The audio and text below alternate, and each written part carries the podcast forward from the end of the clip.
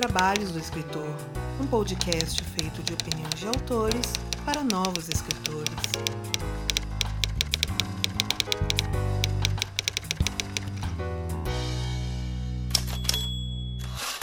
E muito do que toca este projeto vem diretamente do apoio dos nossos padrinhos, madrinhas, pessoas da realeza não binária, já diria o Sol Coelho, que fazem parte dos colaboradores desse podcast e que são citados aqui neste momento. Então fica aqui aquele meu muito obrigado a Aline Viana da Cruz, Ana Lúcia Merege, Anderson da Silva, Arthur Jorge Dias, Carolina M. Ono, ou Ono, Carolina Vidal Décio, Clécio Alexandre Duran, Daniel de Paula, Daniel Flodor Rossi, Daniel Morini, de Toledo, Diana Passi, Elias Romaneto, Fernando Hansel, Gabriela de Jesus Moreira, Guilherme Lopes Lacerda, Gustavo Aranha, Janaína Bianchi, Janito Ferreira Filho, João Marcelo Conte Cornetê, Mike Bárbara, Margarete Bretone, Paola Siviero, Rafael Rodrigo dos Santos, Ricardo Balbino, Rogério Macedo, Rubens Travasso Augusto Filho e Vinícius de Siqueira Afonso. E se assim, como essas pessoas você gostaria de fazer parte desse grupo e colaborar para a continuidade e a melhoria deste projeto que é o 12 Trabalhos, o Ex da Questão, faça sua parte a partir do link padrim.com.br barra 12 trabalhos ou pelo catarse.me barra 12 trabalhos e também pelo Pix, veja só, o os 12 trabalhos arroba gmail.com. O os é artigo e o 12 é número e o trabalhos é trabalhos mesmo.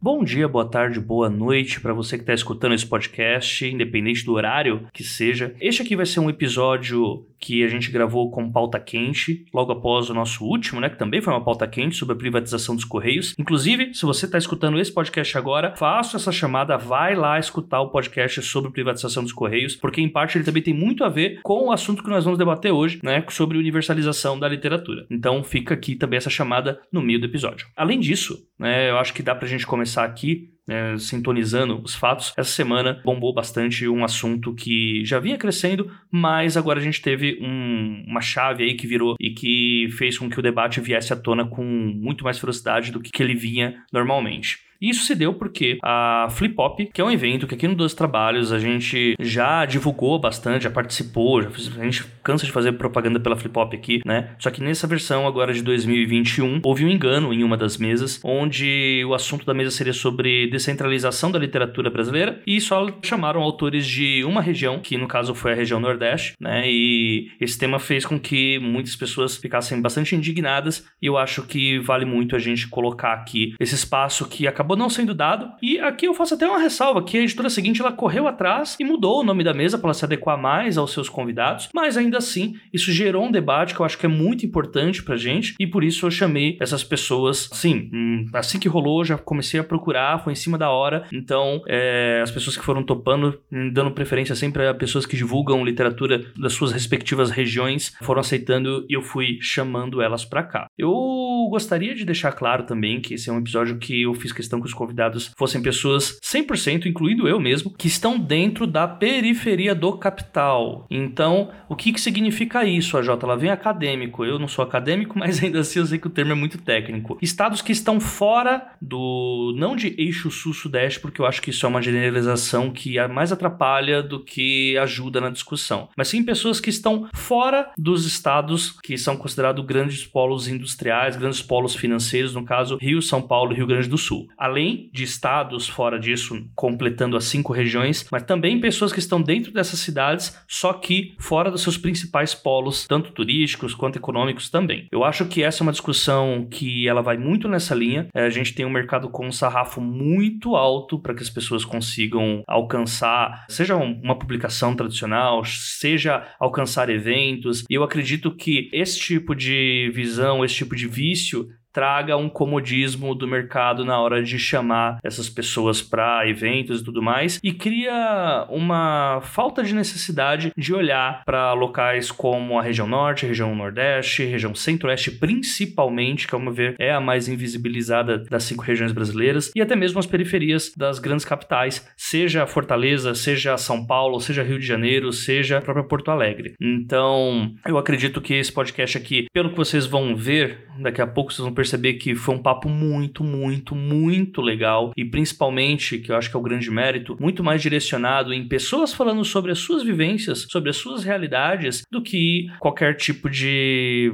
narrativa simplista com a profundidade de um Pires, onde só vai se destilar ódio com boas intenções contra o Estado X ou Y. Esse é um papo muito mais profundo e que a gente vai abordar bastante aqui nesse episódio. Sempre vale falar também das pequenas cenas literárias, de como que esses eventos nasceram, de como que essas comunidades pequenas começaram a se unir e é impossível não começar sem falar sobre o que era literatura 20 anos atrás aqui no Brasil, né, onde ficção especulativa principalmente, que é fora do mainstream, diziam que só Paulo Coelho vendia. Né? Passa-se um tempo, uh, começa a se dizer que uh, existia uma trindade de autores da ficção especulativa, né? um da grande São Paulo, nem sendo da capital era, é, e dois do Rio, um da região serrana e um da capital. E conforme isso foi acontecendo, pequenos grupos foram se unindo, fazendo eventos e tudo mais, crescendo como comunidade, e aí a gente foi tendo nossas pequenas cenas literárias nos estados que hoje são ditos como hegemônicos. Acredito muito que essa discussão dessa semana ajude demais todos que ouviram e que se interessaram e que engajaram a criar as suas pequenas cenas, a criar os seus pequenos eventos,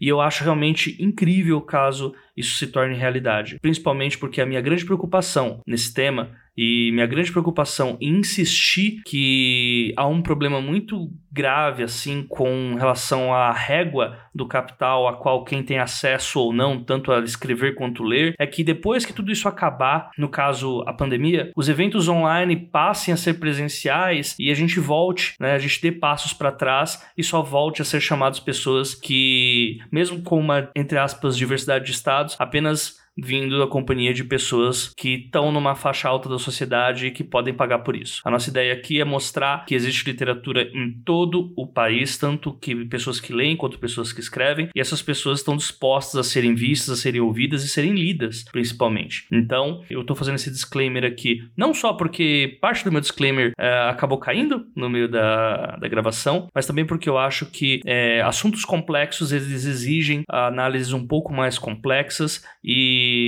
evitar ao máximo qualquer tipo de simplismo que possa fazer a gente mais se separar do que se unir. Inclusive, muitos projetos legais pra caramba foram indicados neste podcast e eu aconselho você a anotar todos e ir atrás, seguir as arrobas e se você tiver algum problema com esse episódio, eu já disse isso no começo, mas eu vou ressaltar aqui. Mande um e-mail para os 12 trabalhos@gmail.com. Diga se faltou algum autor para ser chamado, diga se você uh, viu algum problema uh, nas coisas que foram abordadas e vamos tocar esse debate para frente porque ele não é um debate para agora. Ele não é um debate porque aconteceu algo na mesa de uma editora. É simplesmente algo que a gente já deveria estar falando há muito tempo e que agora veio à tona e espero que a gente não deixe escapar para nossas mãos feito sabonete molhado.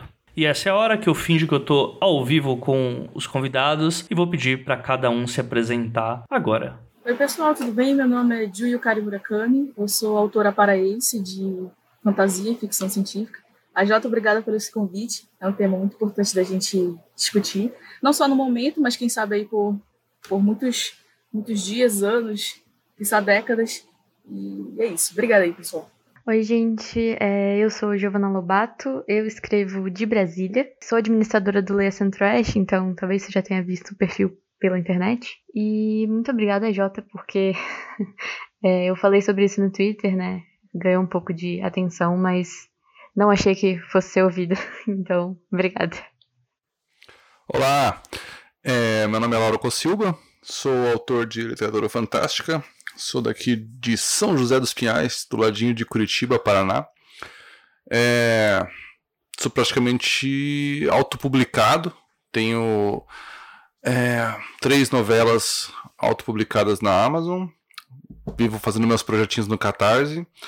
É, tem uma, no, uma noveleta que saiu pela revista Mafagafo e depois ela virou, ficou maior e acabou saindo pela editora Plutão. E é isso aí. Tô aqui. Olá, tudo bom? Obrigado, Jota. Me chamo João Mendes, falo aqui de Salvador, né, Bahia, falando aqui diretamente do Nordeste. É, eu sou escritor também, como todos aqui, escritor de fantasia e organizador da antologia Farras Fantásticas, saiu pela Corvos, e administrador do perfil do Nordestante, né? E eu acho que esse é um assunto que a gente tem que conversar, né?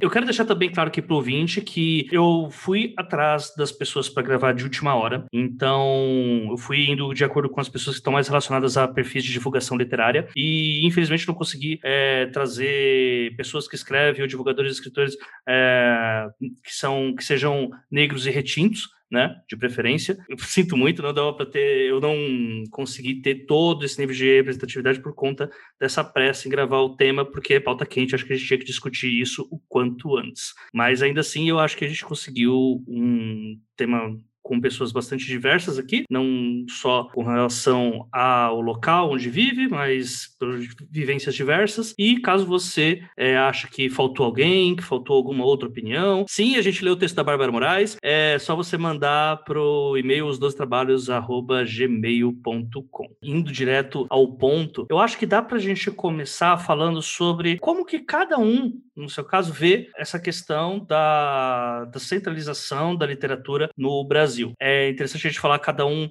sobre não só o próprio estado, mas a região em si, caso tenha esse conhecimento. Caso não, a gente pode também pedir áudio depois de pessoas que possam agregar a isso. Mas eu acho que vale muito a gente falar sobre as nossas respectivas cenas, né? Para já começar é, mostrando que há pessoas que fazem é, esse trabalho em vários cantos do Brasil, né? E que meio que essa ideia de centralizar literatura em um determinado polo acaba sendo meio que um. Ah, meu Deus, eu, eu quero realmente falar que não é preguiça, assim, mas assim, vamos colocar que é um comodismo, que é melhor. Começa pela Gil. Bom, gente, a, a minha opinião sobre isso, eu acho que ela vem até de um aspecto histórico e, e econômico da nossa região. É uma região que ela acaba tendo muitos recursos naturais que são explorados para toda a nação, uhum. claro, né? E isso, até por questões de gestão, de redistribuição de renda, isso faz com que acabe concentrando uma grande parte da população fora da nossa região, né? E aí eu vou lembrar principalmente de sul-sudeste. Né? Ah, creio que muitos de, de, nós, inclusive, são incentivados na, na juventude a sair dos nossos estados para se especializar fora, adquirir experiência, ficar no Sul-Sudeste ou voltar, é, porque se qualificou no Sul-Sudeste. Então, essa mentalidade, eu gosto muito de deixar claro sempre isso, ela não está restrita somente à literatura. Né? Eu acredito que isso aí envolve áreas profissionais diversas. E, justamente por isso, impacta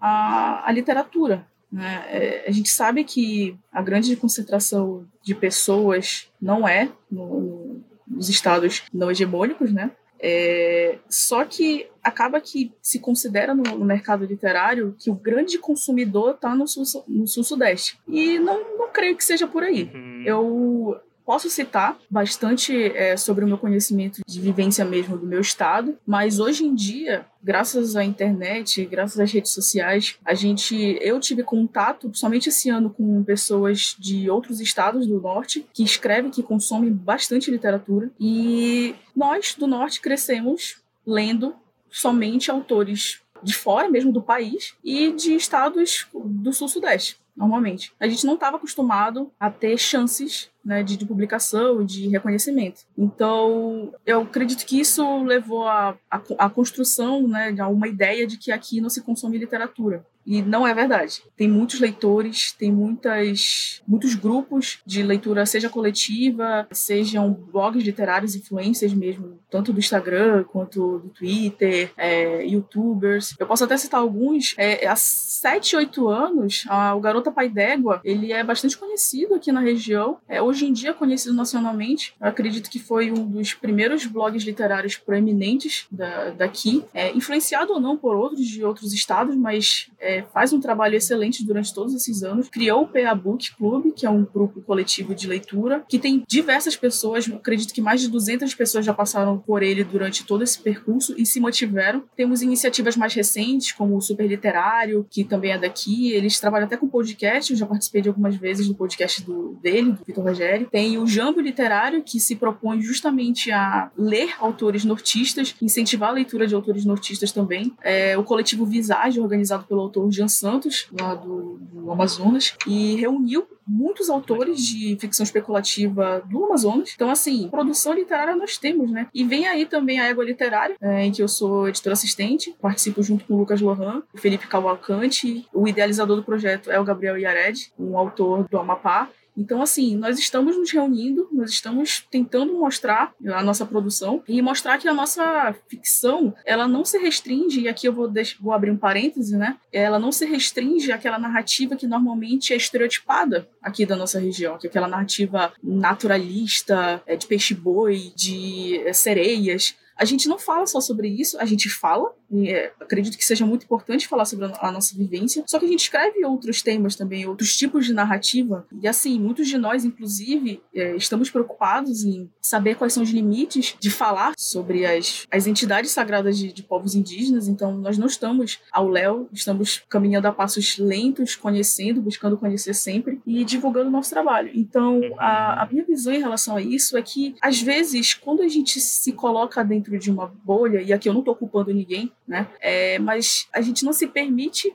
conhecer o outro. Eu acho que o que falta no, no, mercado literário, eu vou falar especificamente do literário, mas na verdade o que falta no mercado como um todo, né, no, no Brasil como um todo, é ser mais empático, né? É, é, se colocar no lugar do outro. Uhum. A alteridade, ela é um conceito que tem a ver com a cultura alheia, né? Com ver no outro uma vivência que não é a sua, mas que merece respeito e igualdade de possibilidades também, que não é o que nós temos hoje em dia. Né? Mas nós estamos aqui, por favor, nos conheçam, é, procurem é, é os autores nortistas. A gente produz e muito, e nós temos sim muitos leitores. É, é um ledo engano achar que a nossa região não lê. Inclusive, acaba sendo um, um, um certo preconceito, uma certa discriminação também. Uhum.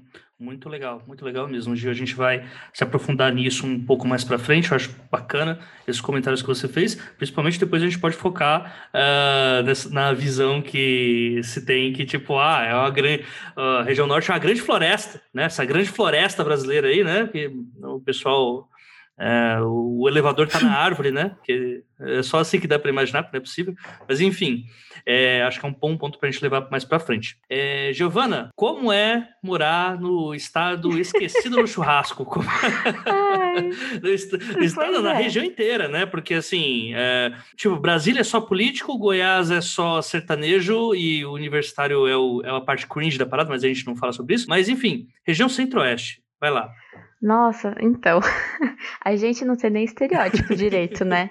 Porque ninguém lembra. Nem um pouco. Pois é. é.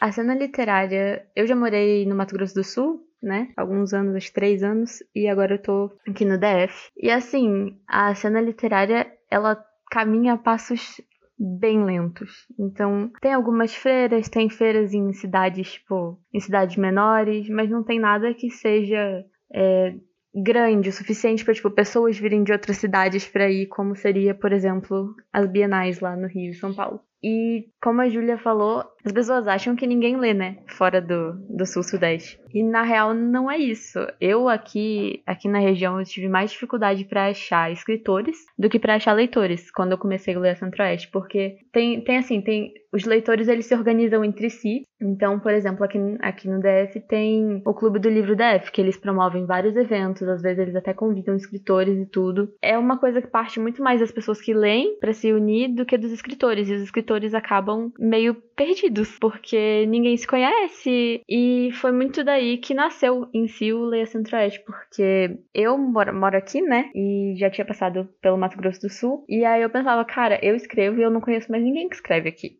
Eu conheço pessoas, tipo, dois ou três escritores que eu conheci numa feira do livro que teve em Brasília em 2018. E aí eu falei, não, assim não dá. E aí nisso eu fiz um, um tweet que também rodou o Twitter e aí achei um monte de gente, falei, bom, não dá para ficar assim, resolvi fazer o Leia Centro-Oeste. Mas você vê que é um pouco desorganizado. Então assim, não tem muito essa mentalidade de que seria muito necessária pra gente se tornar um pouco mais proeminente, que é tipo, vamos nos unir e tipo deixar nossa marca falar tão alto que não consigam nos ignorar. Porque às vezes acho que a gente mesmo fica perdido aqui dentro, porque são estados grandes, tirando o DF, né? Mas assim, são estados grandes que as cidades são um pouco distantes porque tem, tem muita coisa. E aí a gente acaba meio distante mesmo. A distância geográfica é muito grande e a gente não se conhece. Tem gente escrevendo, tem muita gente escrevendo. Agora eu espero que, né, que a gente comece a se organizar, mas é triste, eu não posso nem falar de estereótipo, gente. Não tem, não tem. As pessoas simplesmente esquecem do Mato Grosso, Mato Grosso do Sul. As pessoas acham que é o mesmo estado às vezes, então é assim, é uma parte do Brasil que acham que só tem onça e jacaré e pantanal. Ora, é mas que coincidência. Não é? Estamos nos identificando aqui, Gil. Maravilhoso. Lauro, como é que é tomar a culpa por culpa do Rio Grande do Sul? Aqueles, né? Tipo... é, o pessoal acha que passou de São Paulo, todo mundo usa bombacha. eu, eu, não gosto de chimarrão pra, pra começar. Eita! É, Polêmica. Vou ser crucificado por isso, mas eu não gosto de chimarrão.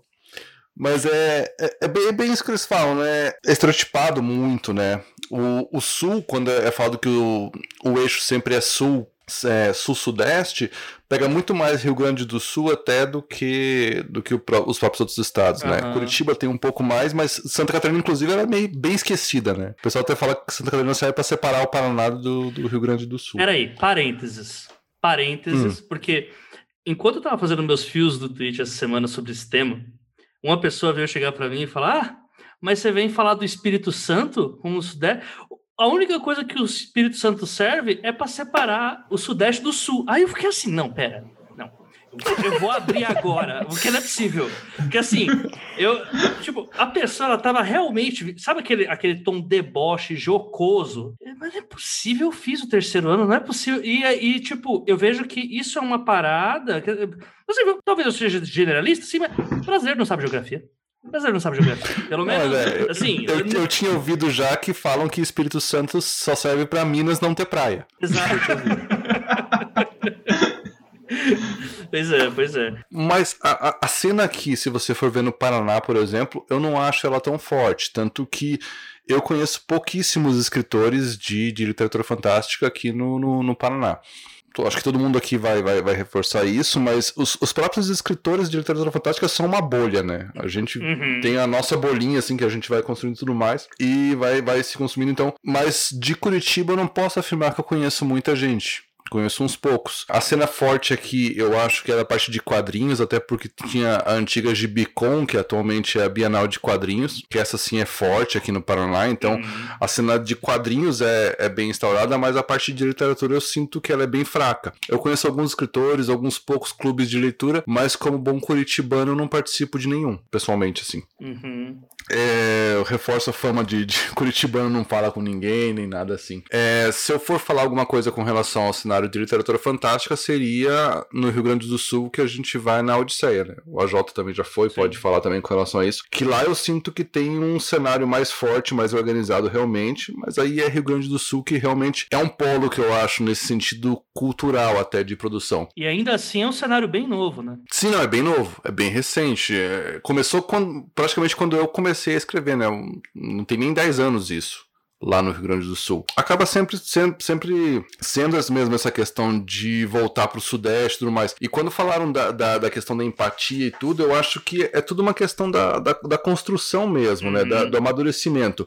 Porque os escritores brasileiros, assim, eles estão tendo um amadurecimento agora, eu acho. Até poucos anos atrás era praticamente uma imitação de lá de fora, né? Uhum. O que era publicado era uma imitação lá de fora, a maioria chegava já filtrado de lá e a gente acabava consumindo lá de fora e a gente não tinha nenhum exemplo aqui dentro para conseguir produzir, né? Então aí acabava saindo as imitações e tudo mais. Eu acho que agora a gente tá começando a engatinhar e ter um gênero e tudo. E como as editoras ficavam lá naquela região, começou naquela região, acabava que consumindo aquilo, a gente acabava reproduzindo aquilo. Então a mudança ela demanda esforço, né? ela demanda movimento, ela demanda um uma ação, né? Para poder para poder mudar. Então eu acho que é tudo uma questão de tempo também e esse tipo de discussão que a gente está tendo aqui, para poder às vezes colocar na roda um assunto que a pessoa pô nunca tinha pensado nisso, porque eu, por exemplo, eu gosto muito de, de, de consumir literatura de outros estados, de outras regiões, porque meu último projeto foi de, sobre folclore. Então, cada um dos meus contos era de uma região diferente. E eu realmente tive dificuldade de encontrar, lógico, procurando em grupos e tudo mais, as pessoas levantavam muito mais, mas procurar de editoras ou procurar textos assim que tivessem na grande mídia sobre o assunto é muito difícil. E tem que ter toda essa questão de esforço, movimento, realmente levantar isso para poder para poder ter. Só para finalizar, você conhece mais grupos que espalhem a é, ou que grupos que espalham conjuntos de escritores fora a parte da Odisseia que falam sobre literatura da região sul em questão? Cara, eu sei que tem, tem, tem um grupo de, de, de, produção de ficção científica aqui em Curitiba, mas ele é bem pequeno e ele é um pouco mais voltado para o acadêmico até do que da parte de literatura fantástica uhum. geral mesmo. Tá. Sabe? Eu, pelo menos, não conheço nenhum sem ser a Odisseia ou os núcleos que a gente participa mesmo nos grupos e tudo mais. Grupo assim organizado da região sul eu realmente não conheço. Perfeito. Estruturado assim. Tá. É, essa pergunta eu não vou precisar fazer para o João Mendes, porque ele é a pessoa que faz isso, aqueles caras, né? Tipo, é, João, fala aí um pouco também da, da sua visão sobre essa parte da descentralização e também fala um pouco do teu projeto e de outros também, se você quiser, porque tem muita coisa aí para falar, né? Caraca, eu acho que assim, é, é muito engraçado estar nessa posição, porque sempre quando a gente vem para uma mesa dessa, para um debate, enfim, para falar sobre o cenário nordestino, a gente sempre tá assim, ah, ninguém vê o Nordeste, o Nordeste tá de escanteio e tal. Mas nessa ocasião que rolou, que, que deu o pontapé, que introduziu, o Nordeste estava bem servido. Olha só como, uhum. como, como é interessante. Então, enquanto todo mundo falava, eu não, não pude não pensar nisso, né? Como é que essas relações de poder, ela meio que funcionam é, relação de poder e, visibilidade, como elas funcionam naquelas bonequinhas russas, sabe? As matrioscas que vão abrindo e abrindo e abrindo, e você vai olhando. Porque, assim, a cena literária no Nordeste, ela é um pouquinho complicada, né? A gente nunca teve muitos eventos, e até os eventos que acontecem no próprio Nordeste não chamam nordestinos para poder protagonizar as mesas. Eu vejo muito isso em Salvador também. É... Na Flipelô, eles não chamam, não, não costumam chamar muita gente daqui. Tem, tem autores que fizeram feitos incríveis, tipo, ah, tem o Ian, né, que arrecadou 60 mil para Aruama, nunca foi chamado para Flipelô, nunca.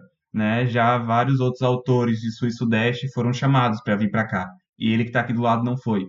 E isso me chocou muito no começo. É, mas eu acho que o que eu mais queria trazer assim sobre isso, já que o Nordeste estava muito bem servido nessa, nessa, nessa pauta, é que assim, tem um ditado que a gente tem aqui na Bahia que é farinha pouca, meu pirão primeiro, né? Que eu acho que, que ressalta muito isso, porque a literatura, ela estava muito ali, né, brasileiros lendo literatura estrangeira, geralmente anglófona, enfim. Uhum as pessoas começam a ler brasileiros, mas começam a ler brasileiros de sul e sudeste. E aí não, tipo assim, vai em etapas. E aí agora eu vejo que o Nordeste está se destacando muito. Acho que nunca se falou tanto do Nordeste. A gente tem movimentos aí, a gente tem editoras do Nordeste, tem projetos, tipo, Fácil, Tem a Juliette, aqueles, né? Tipo...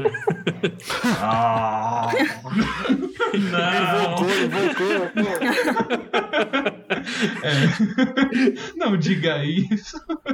É... Exatamente. Né? E tem uma outra também, gente. E aí? Eram três participantes.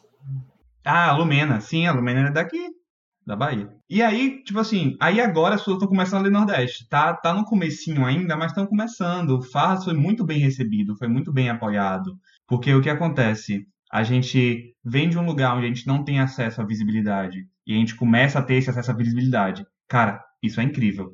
Mas se a gente não pega essa visibilidade e não compartilha com as outras regiões, a gente vai estar só repetindo o mesmo feito, né? Então, a gente tem que mudar muito essa, perspectiva, assim caralho, o Nordeste está sendo visto, velho. Que incrível, que legal. Mas o que, é que eu posso fazer pro Norte também? Como é que eu posso abrir espaço aqui? É, eu conquistei o meu espaço, beleza, vou abrir um pouquinho para que mais gente possa conquistar. Porque assim como a gente estava na margem, ainda tá um pouco, mas tá começando a sair, eu acho que a gente tem que puxar, sabe? Eu ia falar resto, mas não é palavra legal, é puxar os outros com a gente. Porque, assim, é uma narrativa muito fácil, às vezes, chegar assim e falar, ah, os culpados são eles, e às vezes acabar repetindo, acabar repetindo a mesma coisa, porque é muito fácil, é muito fácil para mim chegar aqui numa mesa, por exemplo, e não tem ninguém do norte e falar, ó, e eu com isso, tá ligado? Tô lutando pelo meu espaço, tô lutando aqui pelo Nordeste não, não vou me importar. É, é, é o lance do, do, do, Paulo Freire, né? Da, o sonho do oprimido é ser o opressor, né? É, meio que essa, né? Tipo, ah, agora eu tenho minha visibilidade, lutei tanto pra estar aqui, que se dane, sabe? É, e não é assim, tá ligado? A gente tem realmente que sentar aqui, conversar. É, quando fala, ó, tem Nordeste tá da massa, mas e aí, vamos abrir um pouco mais de espaço? E aí, tanto que no. Vou falar um pouco mais agora sobre o projeto que eu estava envolvido, o Farras Fantásticas, ele é uma coletânea de contos, né, misturando festas populares com narrativas fantásticas, narrativas especulativas. E a gente volta e meia fala, né, porra, eu queria muito que alguém chegasse assim e falasse, velho, vou fazer o Farras versão, versão norte, tá ligado? Versão centro-oeste. A gente quer isso, velho. Tipo, que a pessoa pegue assim e fale, porra, vou fazer a minha versão. Isso eu acho incrível, velho. Porque a gente realmente tem que abrir esse espaço. Não adianta a gente é, falar uma parada só no discurso e, e, chegar na hora e, putz, sabe, fazer a mesma coisa. Então, tem muito isso. Tem essa questão que eu acho que a gente tem que, que, que trazer, tem que falar. Eu, eu gosto muito da forma como vocês estão retratando esse tema. E eu vou colocar uma ênfase aqui no que a Gil falou. Isso ser muito relacionado aos polos do capital do país, né? Tipo, de você se considerar uma região inferior a outra, por, né, que é uma questão muito elitista mesmo, né, de você considerar que o público-alvo só aqueles locais em que está o maior montante de dinheiro ali, né, do país. Assim, nessa discussão, eu acabo ficando um pouco na linha do Lauro, porque se por um lado o Lauro vai acaba caindo no mesmo pacote do Rio Grande do Sul, mesmo não sendo de lá, eu acabo caindo no pacote de estar em São Paulo, mas saber que São Paulo não funciona dessa forma, como tipo quando eu vejo pessoas, ah, não, mas é porque você está em São Paulo, tá fácil. Eu fico assim, rapaz, mas peraí, vamos, vamos lá, né? Porque a gente tem que deixar bem claro quando a gente fala sobre esses polos de representatividade da literatura por estados, é assim, aí é uma visão minha, vocês me corrijam se vocês acharem que eu estou falando alguma besteira, mas para mim tudo se resume a uma questão muito do capital mesmo, assim, sabe? Hum. Porque, tipo, a gente pode até falar que, ah, tipo, não, o mercado não dá muita visão para autores, sei lá, do norte, né? Só que se for um autor do norte que tem grana, que consegue rodar o Brasil, que consegue estar nos locais onde ele vai falar com esses editores, esse problema ainda existe, né? Aí a gente vai ter, uh, ou no Nordeste, a gente também vai ter autores que, enfim, eu não vou ficar citando nomes aqui, mas eu acho que dá para a gente dizer que realmente tem uma barreira do capital aí, porque é só olhar para quem são os autores que publicam, sabe?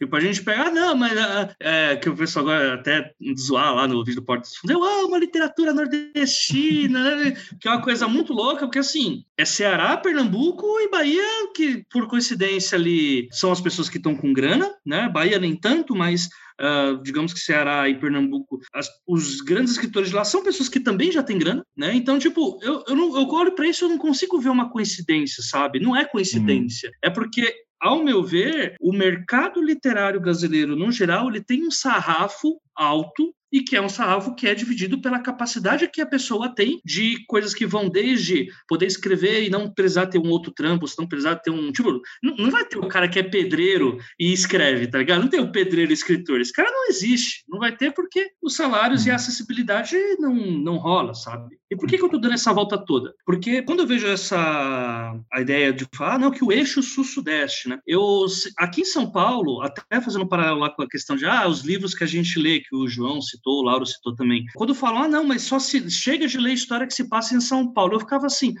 que São Paulo é essa? Porque essa São Paulo nunca foi a minha, tá ligado? Essa é São Paulo que é, que é retratado até o Rio mesmo, é, são é São Paulo do, da Avenida Paulista, é a São Paulo da Faria Lima, é a São Paulo da Vila Mariana, da Vila Madá, sabe? Então, até nisso, né, colocando que São Paulo é o tamanho de um país, né, na verdade é muito maior que muitos países, eu vejo essa diferença sendo brutal a ponto de, tipo, a gente vê um escritor que já está com 10, 15 anos de carreira, que é o Ferrez. Agora que ele vai ser publicado por uma grande editora. Saiu lá do Capão, né? Uhum. Então, assim, quando a gente fala de São Paulo, eu acho complexo quando rola uma generalização de estar tá em São Paulo é fácil, porque quem está na Tiradentes, é, que é Tiradentes, que é o bairro com menor, a menor expectativa de vida do Brasil, tá no bairro da cidade de Tiradentes, né, que é de 57 anos. Não é no sertão do Nordeste, em nenhum lugar. A gente vai para Cidade Tiradentes, São Mateus, Brasilândia, é, Capão Redondo,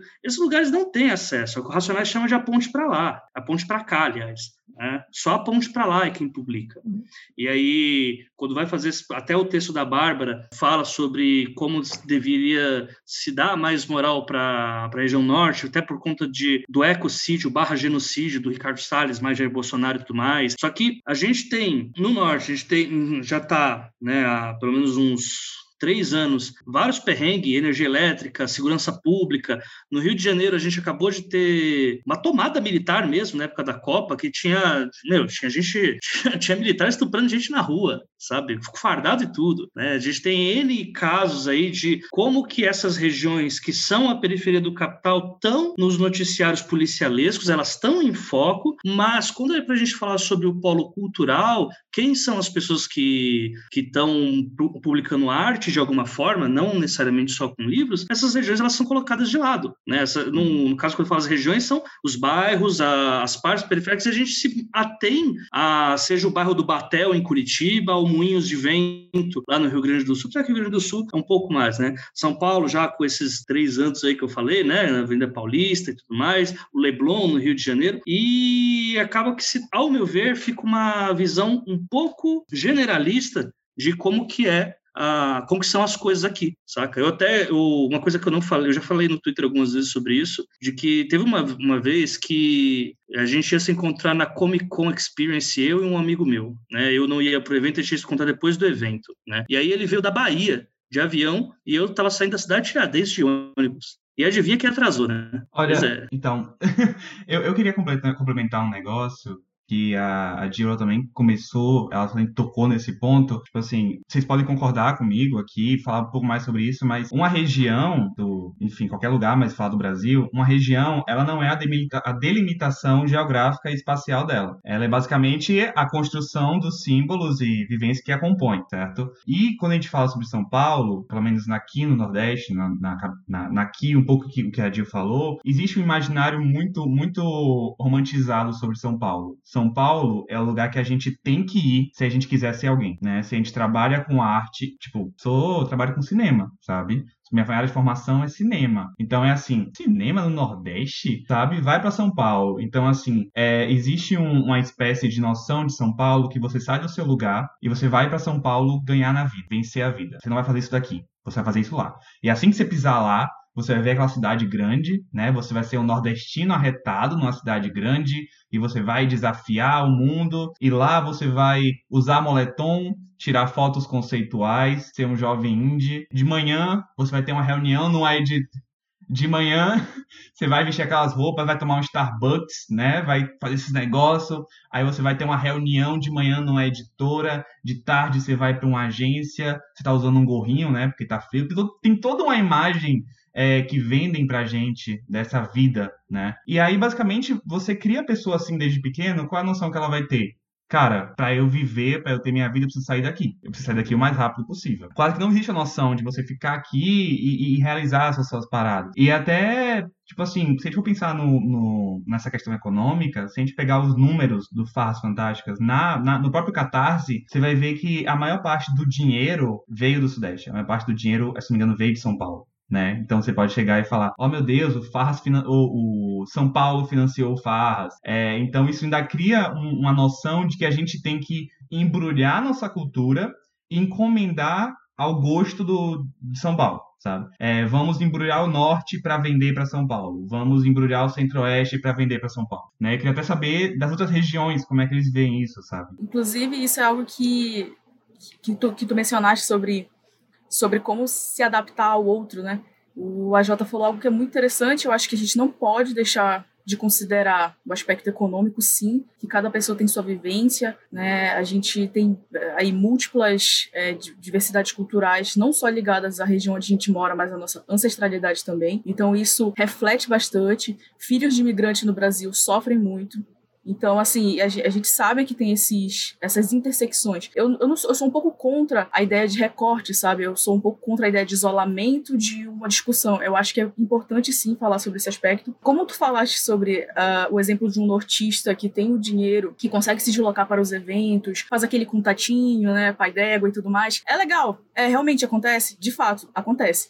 Mas, ao mesmo tempo, o que, que ele precisou fazer também? Será que ele em algum momento considerou escrever sobre a cultura dele? Né? Eu tô trazendo esse, esse ponto de vista mais, mais porque, e eu não tô aqui colocando também a culpa direta em, em leitores do Sul-Sudeste, porque é, eu acho que é, uma, é um movimento que não está muito ligado somente ao consumidor ao leitor consumidor, sabe? Eu acho que tá, tá ligado a como a, as mídias, como as, as grandes é, corporações, elas é, manuseiam isso, o que entregam pra gente. Eu tava até verificando uma lista de leitores por capital. É claro que uma pesquisa proporcional de acordo com o número de pessoas na, na cidade, né, nas capitais do país. E eu vi que, por exemplo, Manaus, Belém e Macapá estão numa lista de 10 capitais que, em que os leitores mais leem. E não necessariamente tem a ver com o poder aquisitivo né, dessas, dessas capitais, porque a gente sabe que, por exemplo, é, o Amapá é um, é um estado totalmente esquecido. Então, é, esquecido, os recursos financeiros de gestão pública que são levados a, até lá são bem rasos. A gente teve, a gente acompanhou aí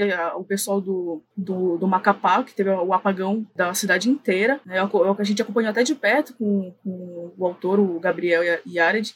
E assim, é algo que de fato dificulta muito esse, esse intercâmbio, né, essa conexão com, com contatos e a internet ela facilita muito hoje em dia, mas quando que eu ia achar que um dia eu ia conseguir falar com vocês, por exemplo? Isso era inviável totalmente para mim e era um sonho inalcançável. E pra gente, enquanto, é, pelo menos posso falar da, da nossa região, né, é, e ouvindo, conversando com outros, outros autores, a gente tem uma dificuldade de nos valorizar às vezes porque a gente não tem esse tipo de, de, de abertura, né? Os autores que a gente conhece daqui, como o AJ até mencionou um, um exemplo famoso, são de autores que tiveram essa, essa condição financeira de se deslocar. E a gente que não tem, né? Então é um sonho bastante inalcançável que inclusive reflete no que a gente escreve. Às vezes a gente adapta ao gosto do freguês. E isso é, é, como o próprio João falou, que foi esse gancho que eu, que eu me lembrei, né? Existem autores daqui que têm poder aquisitivo e que não se sentem à vontade, por exemplo, para falar sobre a sua vivência porque acham que não vai vender. Isso. É, uma, meio que entra naquela vibe de é, você está escrevendo o que você quer ou você está escrevendo o que o mercado pede. Né? Exatamente. Né? Não, e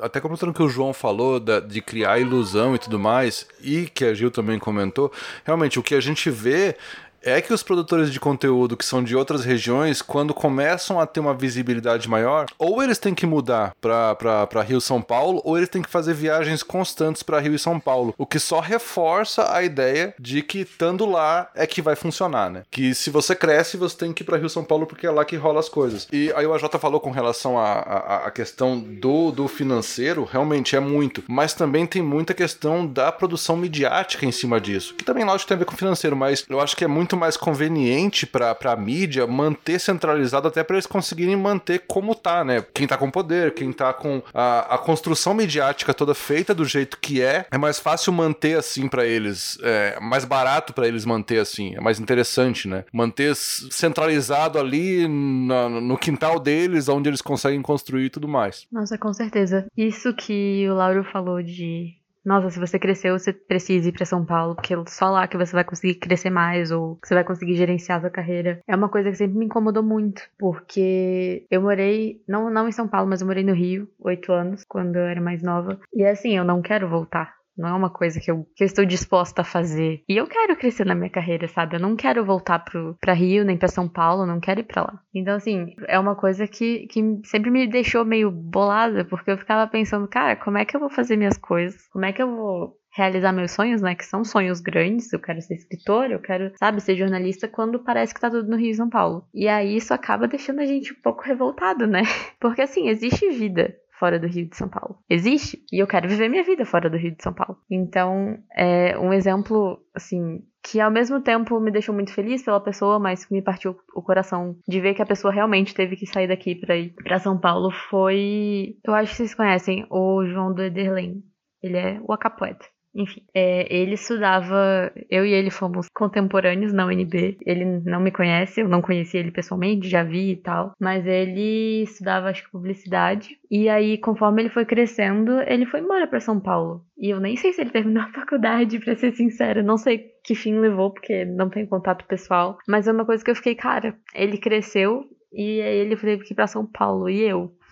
Eu faço como? Porque, primeiro, eu não tenho dinheiro para ir para São Paulo. Segundo, eu não quero, né? Eu gosto da minha vida em Brasília, no DF, não, não quero mudar isso. E aí foi, foi uma época até que eu parei de escrever um tempo, porque eu fiquei, cara, eu tô escrevendo para quê, né? Se eu não vou a lugar nenhum. Foi, foram tempos sombrios, mas, mas superamos, superamos. Sinta-se abraçada, sinta-se abraçada. É, é. Se desse, mandar, mandar um abraço físico por encomenda. Isso, mandar um iFood de bolinho pra você. É. Tem uma frase que eu Obrigada. acho que encaixa muito no, no que a Giovana fala, que todo mundo tá falando aqui, que é uma frase que eu acho asquerosa, que é quando vem aquela, aquela romantização do fulaninho tinha sonhos grandes demais pro lugar que ele nasceu. Sabe quando, quando, quando vem essa? Nossa. E... Morava numa cidadezinha, mas sonhava maior que o tamanho da sociedade. Falava, ah, vai tomar banho, pelo amor de Deus, sabe? Tipo, Tipo, cara, eu não sonho grande demais pro meu território. Pelo amor de Deus, para com isso. Que, que, que frase chata, sabe? E, e, levantar esse argumento no meio da modernização que a gente está, de, de internet, e descentralização e essas coisas todas é muito inválido. Eu espero até que a pandemia mude um pouco essa, essa, essa visão territorialista física, né? Que, que esse, esse. forçar as pessoas a ficar em casa e forçar esse lance do digital, da mídia e tudo mais. Eu, eu espero que isso force um pouco essa descentralização também. Não sei se tem a ver também até esse levantamento dessa discussão, se não tem a ver também com isso, sabe? Uhum. Não, tem a ver é. com vários pontos aí, né? E eu acho que vale a gente colocar aqui também que ah, mas por que então a opção é ir morar então no sul sudeste? Porque a outra opção é você ficar viajando para lá, que é mais Exatamente. caro do que morar ainda, se pá. Uhum. então assim, ah, se você não quer morar, ninguém tá mandando você morar, é só você vir toda vez que tiver evento, só. Só Investimento fácil. É, é meio que isso, né? E, e, aí, tipo, quem que não, não cai nessa? Quem já é chamado pelas editoras nos eventos e que, tipo, por acaso, se a editora quer pagar a passagem de algum autor, eu sei que não é sempre que acontece, porque também tem isso. Muitas vezes, num evento, a prioridade, evento presencial, né, para quem está ouvindo isso no ano pós-Covid, enfim, eu quero ser essa pessoa logo, mas as pessoas que são chamadas para os eventos também são aquelas pessoas que, um, ou as editoras vão pagar a passagem para vir, né, coisa que acontece geralmente com o autor quando ele é maior, ou maior que a gente fala, né, com mais visibilidade, ou quando é autor de lá de fora né? E dois, né, que é, são chamados autores que você sabe que podem vir pagando do próprio bolso, que aí novamente você já coloca mais uma etapa de corte aí, né? uhum. né? E novamente você vai mostrando que tipo, é meio que fica muito fácil fazer essa peneira, né? Porque vamos colocar aí que a gente está num país que só tem 50% da população que não recebe um salário mínimo, aí você faz o recorte disso das pessoas que leem. Aí você faz o recorte das pessoas que escrevem, que é um recorte do recorte do recorte forte, né? E aí fica muito fácil só olhar para os mesmos locais para saber quem que eu vou chamar, quem que não vai me dar trabalho, né? Quem que não vai dificultar o balanço final, né? Que eu tenho que entregar para o dono da editora se o evento deu lucro ou se não deu, Sim. né? E isso acho que é algo que a gente tem que falar também, porque hoje a gente está falando de um, de um momento em que os eventos são online. Só que os eventos vão voltar a ser offline. E aí o meu medo, que é algo que até. Não é um medo, né? Meio que aquela coisa que eu já espero, já, já tô passando raiva antes da hora. Que é quando voltarem os eventos, todas as pessoas que estão conseguindo um holofote agora, tipo a Juliette, me desculpa, João, foi mal, eu não, me, eu não consigo me segurar. É, mas, tipo. É, mas tipo, os, todos os escritores que estão conseguindo um certo holofote agora, na época de internet, com publicação independente e tudo mais, vão acabar sendo chamados para eventos novamente as pessoas que estão em cima daquele sarrafo. Então, a gente vai ter novamente um processo de elitização da coisa natural, um processo que vai empurrar mais ainda as pessoas de periferia mais para a periferia do capital, né? E aí a gente vai estar tá voltando aqui daqui a um, dois anos falar, ah, por que, que as mesmas pessoas são chamadas, né? E aí a gente acaba nesse, uma grande roda de sansara, essa porra, porque, né, no fim, Aí eu, eu sempre vou reforçar meu, minha teoria aqui. Para mim é dinheiro. Para mim o problema é dinheiro com esse cara, né? Tipo, mas eu ficar revoltado aqui, quase chutar as coisas. Né? Mas aí eu queria saber o que, que vocês acham disso, porque é uma perspectiva futura também, é, e, e até quem quiser ligar isso já à formação de eventos locais, acho que seria um bom momento até já pensando nessa ideia de quando for o momento, o novo normal, né, que eles dizem. Eu, eu queria só abrir com um comentário, assim, eu, não, eu vou ser mais direto sim, porque eu queria trazer uma, uma sensação, assim, que eu quero ver se vocês se conectam comigo também, né, aquela sensação que você tá em casa, numa boa, você tá tendo um evento, né, Rio, São Paulo, você esqueceu que tá tendo, porque você focou na sua vida, aí você chega de noite, senta na sua, senta na sua cama lá, aí você abre o Instagram, né, aí tá lá os escritores, tudo que você conhece lá, todo mundo abraçado, todo mundo junto no evento com um casaquinho, com as fotos bonitinhas, você fala, é, todo mundo junto e eu aqui. Por favor, digam que eu não sou o único. Aí todo mundo revivendo assim na quarentena, né? Saudade dos eventos. Eu falo, né? Saudade. Saudade. a minha é maior, né? Você que fica de fora. Eu nunca nem fui pra Bienal, nunca tive grana pra ir. Agora que eu tô conseguindo economizar. Já diria aquele poeta chamado Neymar, né? Saudade dos tempos que não vivia Exatamente. ainda. Exatamente. Saudade dos tempos que não bebi. Ah, mas é muito isso, né? Mas... Você pega o pessoal ah, aquela esticadinha pós-Comic Con e tudo mais, eu fico, olha. Karaokê. Nossa. Né? O AJ, saudade do karaokê. Eu falo, é, saudade do karaokê. saudade do karaokê. Eu nem vou falar muito alto porque esse aí eu conheço. Eita! Gatilho. Esse, Nossa, pô, sim. Pô, Odisseia da Gatilho, esse aí eu posso falar. Não, não, eu não sei nem, nem o que é isso. É. Gente, de, tira o foco da bad vibe. Vamos lá. Formação tá, vamos de eventos em. Quantos, quantos e-books? Quantos e-books eu preciso vender na Amazon para ir para São Paulo ver uma Bienal? Passagem de ida, volta, hospedagem e pós-evento para beber um pouco. Quantos e-books preciso vender? KDP? Minha conta. Autopublicado? Autopublicado. Ah, velho, você vai ter que escrever erótico, sem dúvida.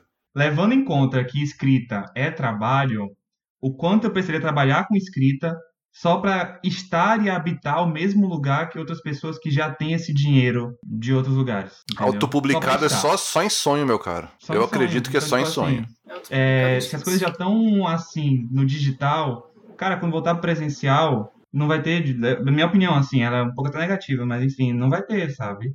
Não vai ter, vai ter que gritar um bocado aí. Eu acho que realmente... É, eu acho que vai, vai ah, é. é, gritar porque o, porque o, o, lance do digital, ele, ele, abriu o mercado de um modo absurdo, né? O KDP mesmo, a Amazon, isso abriu assim pra, tipo, qualquer um pode publicar. Aí no começo, Sim surgiu um monte de, de, de, de, bagunça e tudo mais. Agora tá começando a ficar um pouco mais consolidado isso, mas tá muito longe de ser o suficiente para poder sustentar. Eu conheço pessoas que vivem de KDP. Conheço umas duas pessoas que vivem de KDP. Mas é o, é o nicho, né, que elas escrevem e tal, e conseguem vender. Mas se eu fosse depender do KDP para poder ir em um evento, eu acho que desde que eu comecei a publicar em KDP, eu não teria ido em um. Ah, eu acho que já ganhei uns 70 reais, gente. Tá quase. Dá pra ir. Pois é, eu ia falar, acho que já ganhou uns 50 reais no. Não, eu, eu, posso 90, dizer que eu ganhei um pouquinho mais, mas tempo. não sei se o bastante para poder ir num evento. Ó, se juntar né? o de todo mundo, dá para um ir, se pai. Olha, é verdade, bora fazer uma, um sorteio aqui.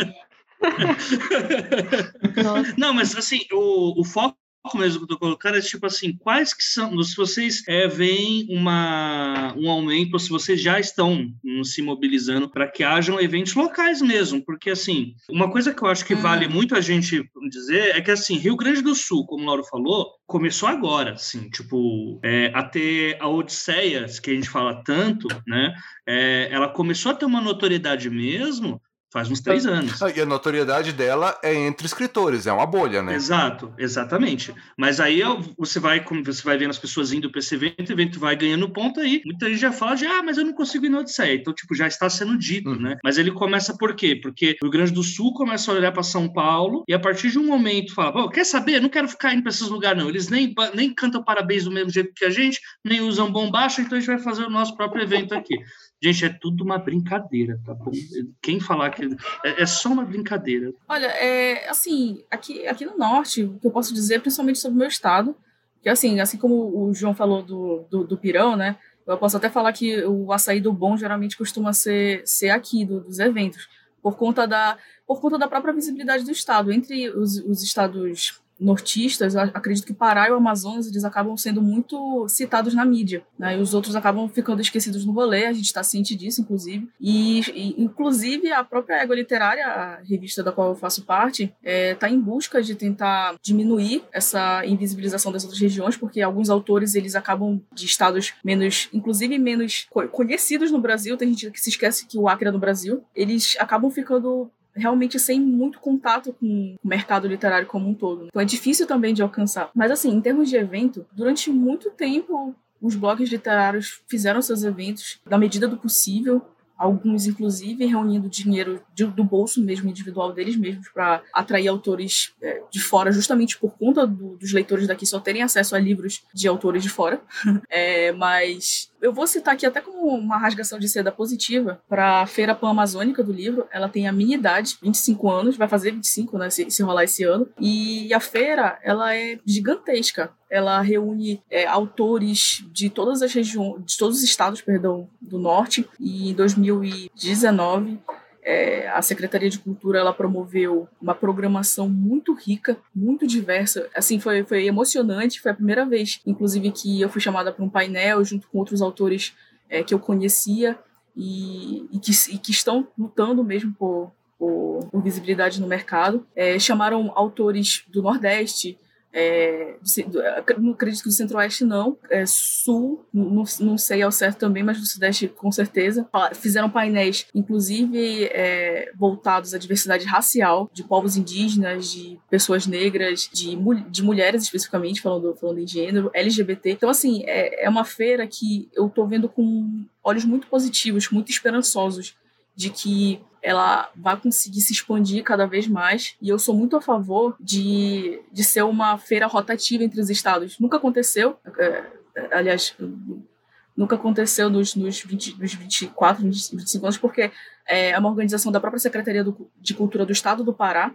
Mas quem sabe um dia, né, um acordo entre, entre gestores ou que os próprios autores do Norte se movam e façam uma feira, não desse aporte, porque a gente não tem recurso, né, mas quem sabe fazer um, uma feira é, é, grande o suficiente para ser rotativa, cada ano num estado diferente, acho que isso iria impactar muito, muito mesmo na vida dos leitores desses estados. E é isso, é, é a esperança que eu tenho.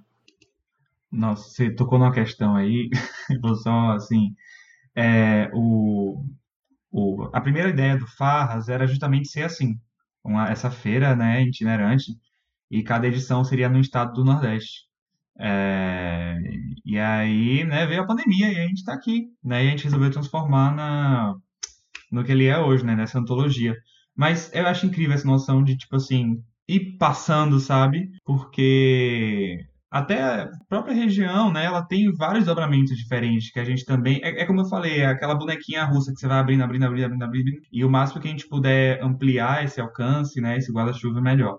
Tá? Então eu acho isso maravilhoso. O, se você for ver, o próprio Odisseia, ela começou por escritores fazendo. Se você for ver os, os organizadores, são escritores, né? Mas eu gostei muito de, de ouvir o relato da Gil com relação ao Estado estar tá intervindo, fazer uma feira do, do Estado com relação a isso, porque eu acho que ou tem que partir de, do Estado, ou de uma, uma questão muito grande, tipo Bienal e tudo mais, para conseguir furar a bolha. Porque se você for pegar a Odisseia, que nem eu comentei com a Jota, eu não, eu não comentei só, só por questão disso, porque se você for ver uma bolha, é quase de escritores para escritores escritores. É mais aquela questão da gente ver amigos, ver conhecidos, ter oficinas legais e tudo mais, mas não é tanto pro público leitor. Óbvio que tem, tem o dia que vão às escolas, é muito legal e tudo mais, mas se você for ver o impacto disso para os leitores, não chega nem, nem, nem perto, por exemplo, de uma iniciativa que nem essa da, da, da, feira ou de uma Bienal do Livro, alguma coisa assim. É muito mais uma construção feita dos escritores, pelos escritores e pros escritores. Lógico, não é reduzindo o, o poder ou o impacto disso, tanto que eu, eu amo esse tipo de iniciativa, porque eu acho que é deles que parte a, a, a mudança, mas eu acho que ainda falta muito da gente conseguir chamar atenção ou realmente descentralizar isso de um jeito muito forte para poder quebrar e furar essa bolha. É, é uma situação muito reforçada ainda pela mídia e pela questão do dinheiro, como a Jota gosta desde o começo de dizer, que realmente tem isso. E para poder conseguir desviar a atenção disso da mídia e dos leitores, para poder fazer as pessoas, por exemplo, é, escolherem investir o dinheiro para poder ir numa feira do livro do seu estado, em vez de guardar dinheiro o ano todo para ir para uma Bienal, ficar em fila pra caralho lá, a pessoa vai pra Bienal. Porque é isso que é vendido como o que funciona, assim como é vendido para os escritores ou para os atores ou para os cineastas que tem que ir para São Paulo e para o Rio, é vendido para os leitores que tem que ir para Bienal. E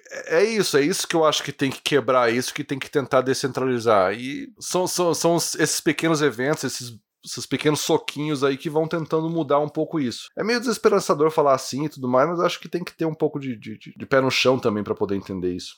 Para mim, esse tipo de evento, tipo do Odisseia, ainda que ele não seja um evento para leitores, eu acho que esse tipo de evento é exatamente o que vocês estavam brincando mais cedo de o karaokê depois do evento. É isso que garante a não, cena. Com certeza. Não, para a construção da identidade de escrita, da, da, da, identidade brasileira, por exemplo, de você conseguir misturar todo mundo e tudo mais, com certeza. Mas se você for ver, por exemplo, mesmo na Odisseia, a galera tem que se bancar para ir. Então tem, tem esse diferencial, a galera tem que se bancar para ir. O evento não tem o porte suficiente, por exemplo, para poder bancar as pessoas diversas para poder ir. Ainda tem o lance do sarrafo, que falta o Estado, falta uma, uma iniciativa forte para isso, e às vezes falta mudar a mídia para o público ver diferente, o público começar a colocar dinheiro nesses eventos menores, colocar atenção nesses eventos menores e começar a descentralizar um pouco. Mas é todo esse lance do trabalho de formiguinha, né? Não, eu ia comentar que aqui no Centro-Oeste, assim, tem, tem feiras, tem feiras pequenas, feiras de cidade e tal, mas não tem nenhum evento que seja central. E o AJ perguntou, né, se a gente estava se articulando para promover eventos e tudo. E aí eu tive, assim, eu tive um papo muito legal com o Wilson da Escambanáutica. E aí eu tava falando com ele, né, tipo, ah, a gente tinha que fazer um, evento nosso. Um evento que é que seja centro-oeste, norte nordeste. E aí acabou que ele, nossa, juntou muita gente. E aí talvez acabe tendo esse evento que não tem nada certo ainda, mas já é assim. Eu imagino que já seja algo que a gente possa reproduzir para as nossas reuniões, né? Para nossas regiões, porque é o plano. E tomara que funcione, porque Assim, seria muito interessante a gente ter mesmo, nem que fosse um encontro de escritores, que seja de escritores para escritores, ou é, um jeito da gente se inserir melhor nessas feiras das cidades que tem. Mas a gente precisa dessa visibilidade, tipo, mesmo dos escritores do Centro-Oeste no próprio Centro-Oeste, porque as pessoas não conhecem, a gente não, não consegue chegar direito nos leitores, sabe? Mas é. Entendi. Aqui em São Paulo eu só tenho que agradecer a essa criaturazinha chamada Andresa Delgado, esse ser humano divino, né, que criou a Perifacom. Aquela mulher não existe. Essa ela não existe, porque uh, se a parada do, do, pessoal é sobre vir, ter que vir para São Paulo, uh, nas periferias de São Paulo é sobre ter que chegar ao centro. E tem muita gente assim, aí é a hora que eu deixo as pessoas dos estados chocadas, né? Tem, tipo, você mora na capital, dependendo do lugar que você mora, é três horas de ônibus para você chegar no centro, né? Pra você chegar no evento. Então, assim, a Perifacom, ela é uma iniciativa, assim, assim, espetacular. É o melhor evento que já foi criado, assim, nos últimos 20 anos, 30 anos, como... E quando eu falo evento, é evento como algo que vai ser acessível para o povo, sabe? Acessível para as pessoas, né? Com entrada franca, sempre feito nas regiões da periferia. O primeiro foi no Capão Redondo, o segundo foi na cidade de Tiradentes. Na verdade, seria na cidade de Tiradentes, né? Aí veio a pandemia, aí dá a bad de novo. Mas, enfim, uh, eu acho que cada estado do Brasil deveria ter sua própria Perifacom. Seria incrível, cara, se tivesse. Nossa. Porque é um tipo de evento que tipo, é, é, difícil ter patrocínio e tal, mas vai nos editais, é para conseguir grana para trazer pessoas de todos os lugares do país, trazer bancadas mesmo, sabe? De ter uma Artists Alley que não é só de desenhista da Marvel ou de escritor grande que está fazendo é, roteiro de quadrinhos. É, tipo, vai ter geral lá, sabe? Se eu não me engano, o Artists Alley da Perifacom do primeiro evento tinha sido, sim, tão grande quanto o da, na verdade, maior do que o da primeira Comic Con Experience. E então é o tipo de evento que eu quero ver mais rolando sabe? Porque também a gente tem que falar sobre não ter só essa representatividade do paulistano médio, amigo da Vera Magalhães e que mora do lado de onde tudo acontece, sabe? Isso, isso é foda. A gente é é, a distância aqui é um fator muito complicado, né? Distância e dinheiro para sair de casa, né? Porque tem até isso, você vai no evento, se o evento for, se o evento for de graça, você já paga. Malemar, se você ficar passando fome o dia inteiro, você já gastou aí 25 conto no dia. Nem todo mundo tem isso para ficar indo para lá e para cá para né, ou ler, né, tipo, porque você vai ter que comprar livro, né, ou senão se você for para escrever, para ficar fazendo pós-evento com as pessoas, não tem, não tem. Então é, tipo, eu quero mais perifacons em outros lugares para dar uma baixada de sarrafo mesmo, porque é muito difícil, assim, acho muito difícil para quem não tem essas opções de ter um emprego ok, o moleque que entrega pizza dois reais por entrega a noite toda, sem capacete, com moto sem documento, com o maior perigo de tomar enquadro e morrer para a polícia, esse cara não vai conseguir escrever, né? Esse cara não vai conseguir ganhar dinheiro com arte, seja grafitando parede, que aí sim que ele vai preso, né? É, imagine lá escrevendo, né? Então eu acho que precisa de mais eventos assim e eu queria muito que outros estados. É... E quando eu falo estados, é estados mesmo, tá, gente? Não estou confundindo dessa vez com a região, não. Seria legal 27 perifacons diferentes para cada, cada estado da confederação, porque o Brasil é muito grande e eu acho que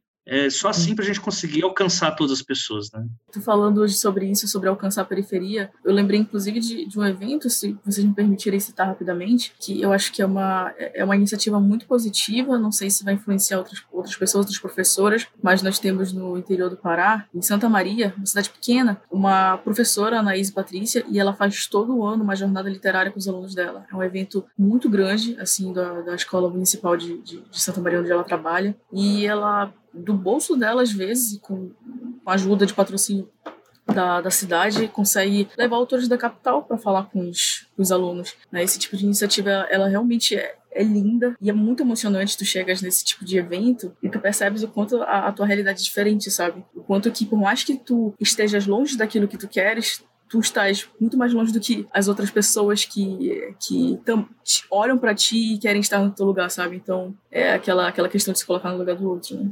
É, Muito legal. Atualiza Nossa, a, tua, a tua visão de privilégio que você tem. Exatamente. Essas iniciativas da gente levar autores das cidades que são perto da, dos alunos, mas que não, ainda não são as cidades né, que eles vivem, acaba ampliando os horizontes. Eu participei de um, de um sarau recentemente com alguns alunos de Campo Grande. E aí eles, nossa, eles ficaram assim, absurdados, muito chocados, que eu, uma pessoa que, né, não moro em na, nas grandes cidades e tudo, embora moro em Brasília, que eu sou escritora, que eu tenho livros publicados, e eles ficaram, nossa, isso é possível. E eles até perguntaram, nossa, você, né, você era muito boa na escola e tal. E eu falei, cara, eu nem era, sabe? Eu era uma aluna mediana.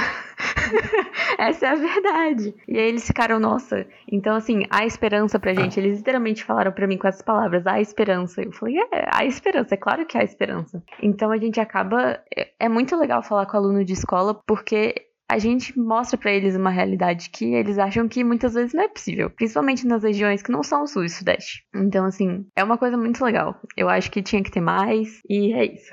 Era, era isso que eu tinha a adicionar. e tudo mais, isso muda muito. Nossa, com certeza, certeza. É. é. um símbolo, né? É um símbolo que conta muito, né? Porque eu gosto. Agora lá vai o velho, lá vai o velho. Em 2002, gente, a Copa do Mundo. É, e pouca gente fala do que, que assim, o, o Cafu era o capitão, né? Uh, e ele levantou a taça com uma faixa escrita 100% Jardim Miriam, né? Tipo, você para, tá, mas por quê? É tipo, sempre, é, é, orgulho de ser Jardim Miriam. Não, não é, não é sobre ele estar tá se vangloriando para porque ele veio de lá e chegou aqui. É porque ele, o moleque lá do Jardim Miriam tá olhando para casa que foi dele e falando: "Caralho, o maluco tá no Japão levantando a taça aqui com o nome do meu, do meu da minha quebrada aqui". É, eu acho que esse símbolo conta muito mesmo, né? Porque é uma porta que você mostra que tá aberta, né? No mercado que tem tantas portas fechadas para as pessoas, né? É muito aquela vibe da flor que nasce no asfalto, né?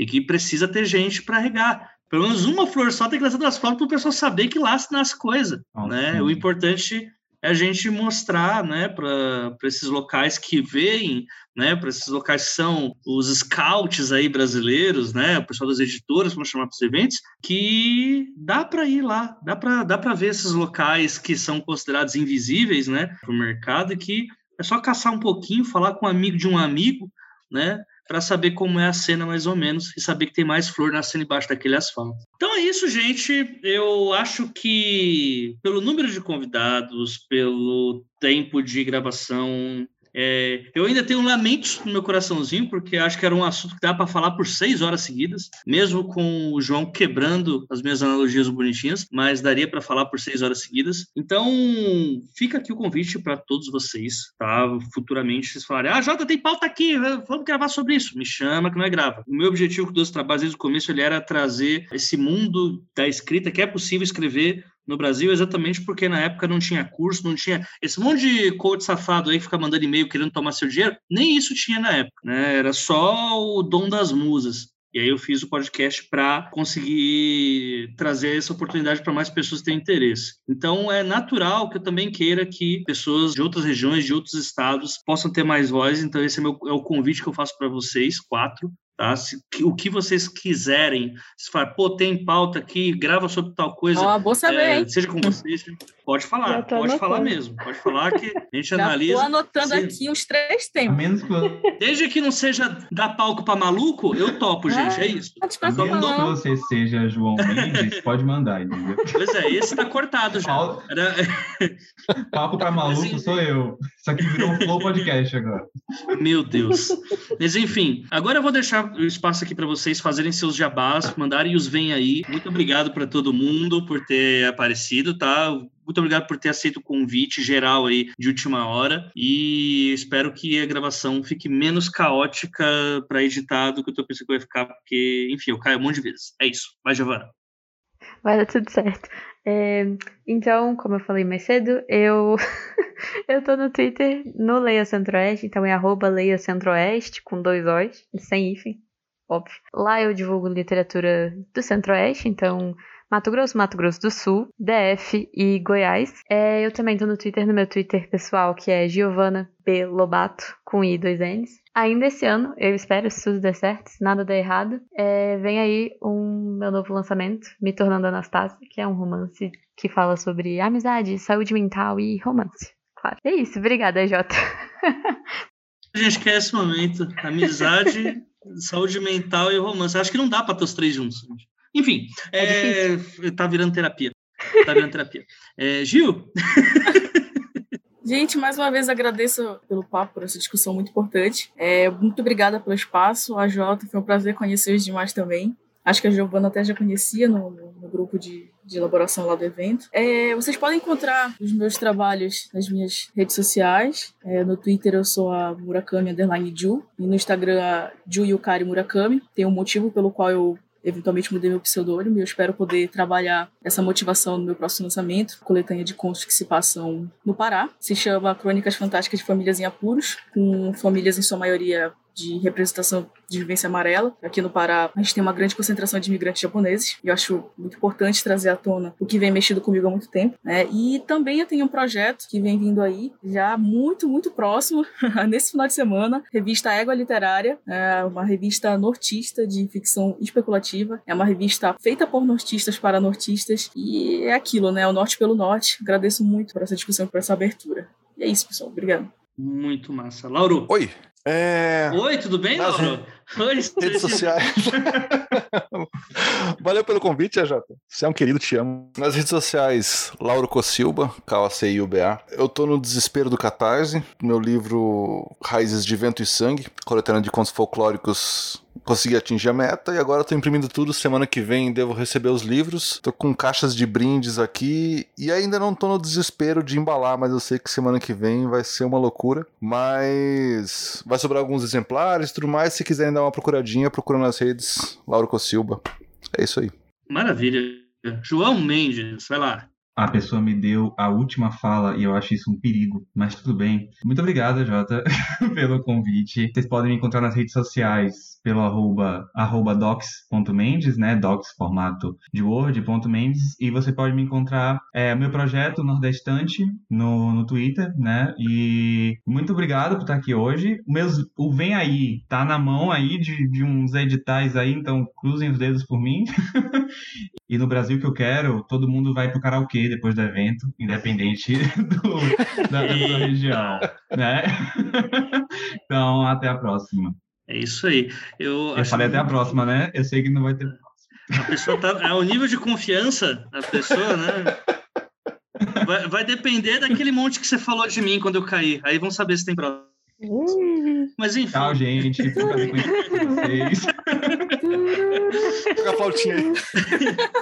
Então é isso, gente. Muito obrigado de novo pela participação. Agora a gente dá aquele tchauzinho pro pessoal. Todo mundo vai lá. Tchau! Tchau. Tchau! Esse podcast acontece graças ao trabalho de várias pessoas. Identidade sonora, Lauro Cossilba e Yara Teles. Parte técnica, Luiz Beber. Gravação, pauta e edição final, Projota Oliveira, este que vos fala. Obrigado por acompanhar e até a próxima quinzena.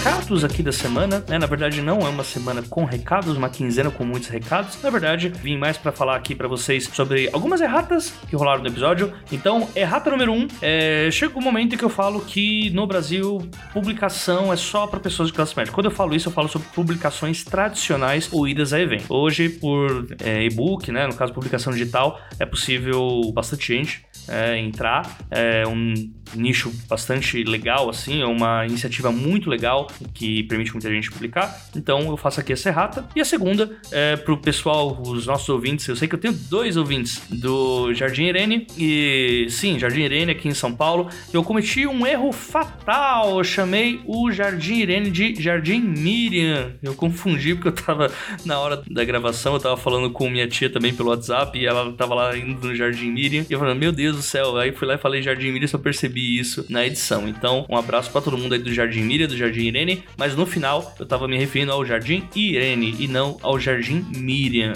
que são ambos é, locais periféricos aí do nosso Brasilzão. É, indo lá pros recados agora, né? Tá rolando a Flip Hop, gente. Eu sei, o episódio ele tem uma questão aí sobre mesa da Flip Hop, mas o evento continua sendo legal, interessante. Eu acredito que até a iniciativa da editora de ter mudado a, o nome da mesa, isso mostra que eles estão bastante receptivos, eles estão receptivos a críticas. Então, vão lá, curtam o evento, tá rolando online, gratuito. É só vocês irem nas redes sociais da editora seguinte, que vai estar lá um passo a passo para você pegar o seu ingresso digital e participar lá do evento. Tem muita mesa legal, né? E fica aí essa dica para vocês, tá? É, próxima coisa é dia 27 vai lançar a revista Égua Literária, que a Gil Murakami falou aqui no episódio. Então, tô ressaltando aqui também, revista Égua Literária, dia 27, uma revista só com autores nortistas, até onde eu sei, né? Vai, a primeira edição vai ser com convidados e é uma ótima iniciativa aí para ajudar no assunto desse podcast, né? Que é criar uma pequena cena também, né, nortista.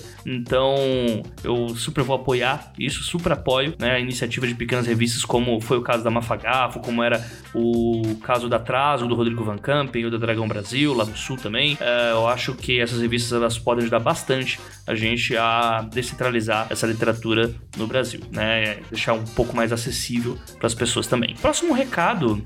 Próximo recado, grupo do Telegram do Dois Trabalhos. Grupo tanto para quem quer ser sociável, é, tem grupo para quem não quer ser sociável, que tá cansado de notificação. Dá uma olhada no nosso link do Anchor. É para lá que vão as pautas do 12 Trabalhos antes de eu sequer gravar. Então lá eu falo com o pessoal, peço, tiro dúvidas, faço enquetes e por aí vai. Dá uma passada por lá, caso você queira. E, obviamente, falando, né, uh, para você não depender apenas do algoritmo das redes sociais, é sempre bom você ter um contato direto. Vira e mexe também, tô passando mensagens dos bastidores do, dos trabalhos, do ex, a questão de conteúdo prêmio. Eu sempre tô falando lá sobre essas coisas. A Ana também aparece por lá de vez em quando. O Sol também vai começar a aparecer, porque se ele não aparecer, eu esgano ele. Então, é, fica essa dica para vocês. Dê uma passada por lá e também contribua conosco no Padrim e no Catarse, porque é isso que toca este podcast, é isso que faz o podcast ir pra frente. Uh, então, dê uma passada por lá. Você pode contribuir com um pastel e um caldo de cana. Paga um litrão pra Jota, pode ser, apesar que litrão tá, tá foda, né? Mas é, paga um litrão pra Jota, paga um litrão pra mim, deposita ele lá no Catarse, no Padrim ou no Pix. Nosso Pix é o os12trabalhos@gmail.com. Lembrando que o os é artigo, o 12 é número e trabalhos é trabalhos mesmo. E para finalizar, obviamente a gente tem também o anúncio dos nossos amigos da VEC Editora, editora lá do Rio Grande do Sul, que publica ficção especulativa. E o Arthur, né, como eu já falei, deu a louca no Arthur, a gente ainda tá com o nosso cupom lá, 12 trabalhos 20, o 12 é número, o 20 também, trabalhos é trabalhos, novamente. E lá você pode ter 20% de desconto em todo o acervo da AVEC Editora. Aproveita aí que os correios ainda não foram privatizados, que os deuses queiram que não seja, mas tenham certeza aí que, pô, o frete é caro? Pô, não sei, depende da região que você mora. Mas com esses 20% vai dar para dar uma batidinha nesse frete, vai ficar bacana. Se você tiver um livro lá com um, algum desconto já, o cupom é cumulativo, então se tiver lá livro com 15% de desconto, jogou os 20, tem 35%. Por que é isso? Deu a louca no Arthur Vec e eu tô fazendo esse convite aqui para vocês porque tem muita coisa bacana por lá é, publicada, né? Você vai ter vários autores que já passaram por aqui pelo 12 Trabalhos e eu vou. E eu só vou encerrar isso daqui sem dar mais ênfase lá na Editora porque esse episódio já tá ficando gigantesco. Mas passem lá, 12 Trabalhos 20 é o nosso cupom. Dê uma olhada no acervo da AVEC e agora vamos lá pro episódio que tá muito, muito, muito legal. Um abraço para todo mundo e falou!